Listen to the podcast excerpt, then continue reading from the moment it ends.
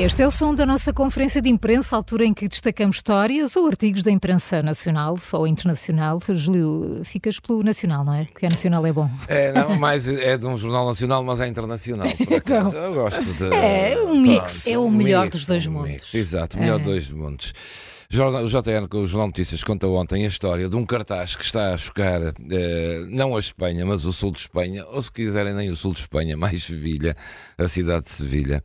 Eh, é o cartaz eh, que serve de promoção, se assim quiserem dizer, todos os anos acontece, e é criado para a Semana Santa de Sevilha de 2024, portanto, deste, deste ano. Eh, foi, foi feito por um dos autores mais conhecidos de, de Espanha, o Salustiano Garcia, e que mostra a imagem.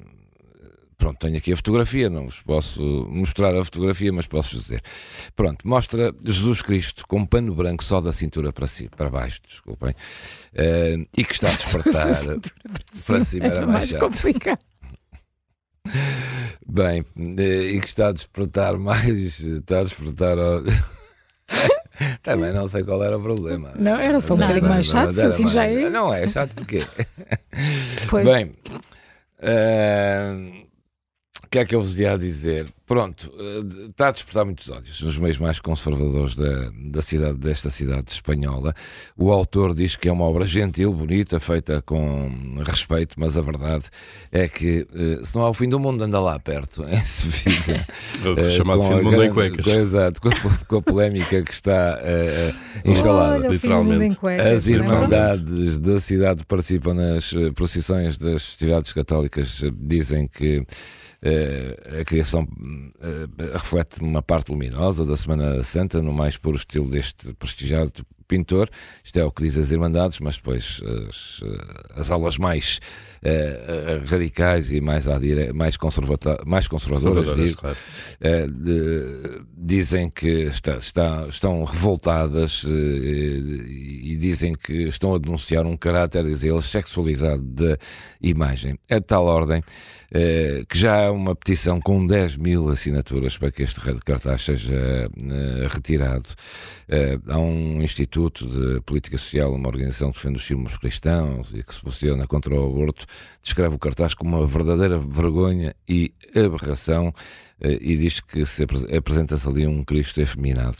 Eh, E já pediram, claro, a remoção destes cartazes. O líder do Vox também eh, diz que o cartaz procura só provocação e, e, e, e, e, e, e tem como objetivo encorajar, eh, desencorajar a, a- a participação dos fiéis na Semana Santa de Sevilha. Como vos disse, há mais eh, de 10 mil pessoas que já assinaram uma petição contra este cartaz. Eu não sei se vocês já conseguiram ver aí. Uhum. Sim, sim, sim.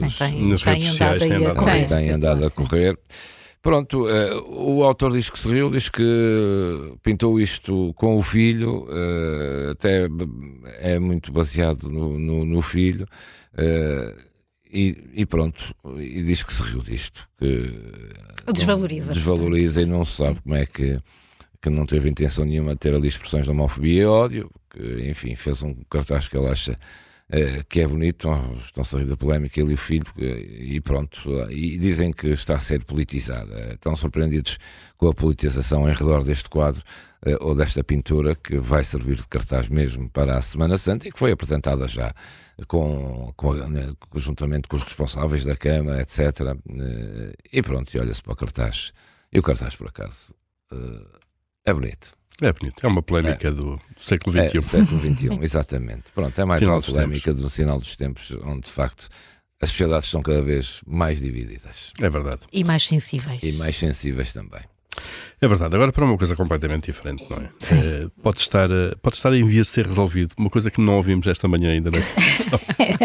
E não Pode estar- ouvimos de facto a história ouvimos, toda. Pode estar a ser resolvido um mistério com quase 100 anos, um mistério da aviação, porque exploradores acreditam ter encontrado de facto o avião de Amélia Earhart, que foi pioneira da aviação. A notícia está, eu na CNN de Portugal, mas eh, está na Lusa, portanto Pois, está em sim, vários está- está um pouco Arrebentou agora nas últimas horas Sim, em todo sim, o mundo. O avião desapareceu há mais de, vamos contar a história direitinha, eh, ao contrário de certas pessoas há bocado que embaralhar isto tudo, não é? Certas pessoas que quiseram estender o tapete. Um, desapareceu há mais de 80 anos e desde então permaneceu um dos mistérios mais intrigantes, de facto, da história da aviação. Já houve dezenas de livros, de filmes, teorias eh, mais ou menos recambulescas e rebuscadas para tentar explicar uh, o desaparecimento do avião. Amélia Earhart era americana, era, foi uma das pioneiras da aviação em 1932, portanto há 90 anos. Ela tornou-se a primeira mulher a cruzar o Atlântico sozinha uh, e depois disto, cinco anos depois, portanto em 37, lançou mãos a outra aventura. Ela quis ser a primeira mulher a dar a volta ao mundo aos comandos de um avião. Um, com o seu navegador, Fred Noonan, ela descolou então no dia 20 de maio de 1937 de Oakland, na Califórnia, precisamente para dar a volta ao mundo.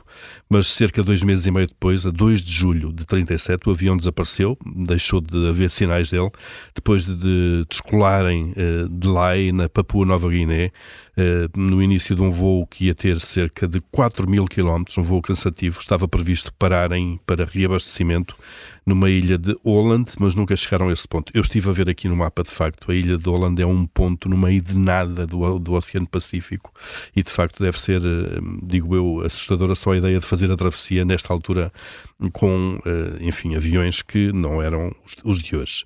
Bom, desde então, o destino desta dupla tem permanecido um mistério, não, não há pistas que possam ajudar a perceber o que aconteceu e onde aconteceu, eh, e agora então, quase um século depois, os destroços desta aeronave de Amélia Earhart podem ter sido encontrados, de facto, no fundo do Oceano Pacífico, isto de acordo com uma empresa de exploração marítima que divulgou até uma imagem de sonar.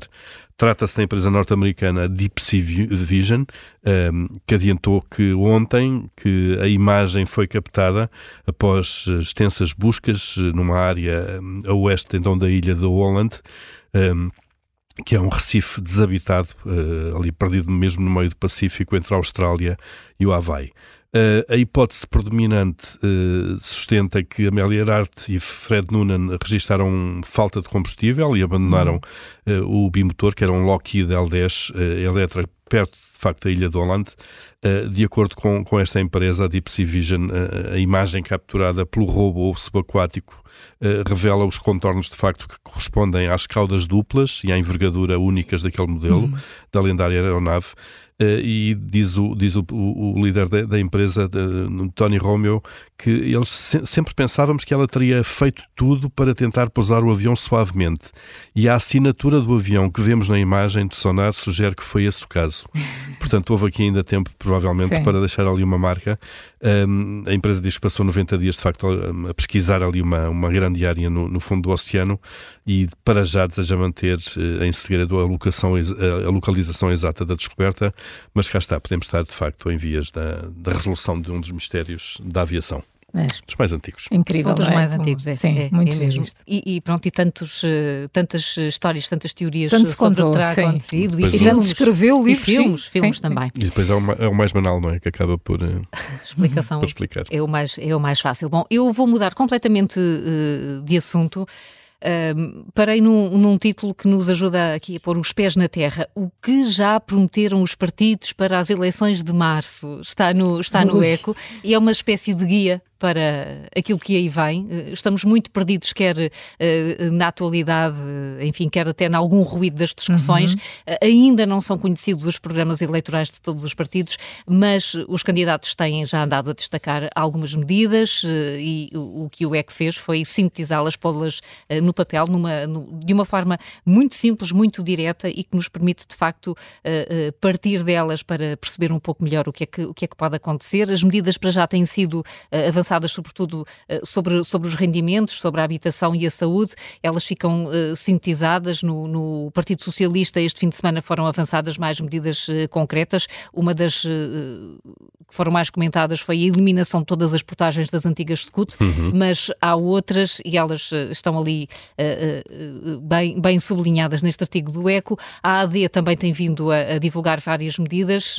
Aliás, foi, foi avançado faz precisamente esta semana, eh, eh, hoje, uma semana em que foram anunciadas e apresentadas as medidas económicas eh, para, para a AD, mas eis que surgem umas, umas investigações na Madeira que acabaram por anular tudo o artigo ajuda a explicar o que é que está aqui uh, em cima da mesa, uh, uma reforma fiscal, também muitas alterações ao nível dos rendimentos. Uh, este fim de semana a Iniciativa Liberal também avançou com algumas áreas prioritárias para o programa eleitoral, aqui com uma meta para o salário médio, por exemplo, mas também outras medidas, saúde, educação, habitação, justiça. Já está disponível o programa eleitoral da CDU, que passa por medidas como a subida do salário mínimo, propostas para o IVA, valorização dos trabalhadores públicos. É um dos eh, poucos partidos que já avançou com o programa eleitoral e que tem as principais medidas no ECO, tal como o Bloco de Esquerda também está disponível na página online. Há medidas fiscais, a criação de impostos sobre as grandes fortunas, a subida de salários e pensões, está lá tudo, assim como no LIVRE. do PAN ainda não foram conhecidas muitas medidas concretas, neste caso, o jornal recorreu a algumas intenções que foram anunciadas pela porta-voz, Inês Souza Real, podemos lê-las também neste artigo, assim como eh, do Chega, já divulgou as linhas gerais do programa, passam pela simplificação de alguns processos, também medidas para as forças de segurança, propostas para pensões e para a habitação. É, de facto, eh, um, um, bom orientador daquilo que pode ser a discussão quando a campanha eleitoral eh, começar a sério. O que é que pode faltar aqui no meio disto tudo é quanto é que isto vai custar, mas isto claro. vamos aguardar por outros artigos, esses provavelmente são, vão ser mais difíceis de, de recolher. Exatamente, sim. Mas para já parece-me que aqui está no bom, eco. Está no eco este, este bom ponto de partida, este, este ponto de situação.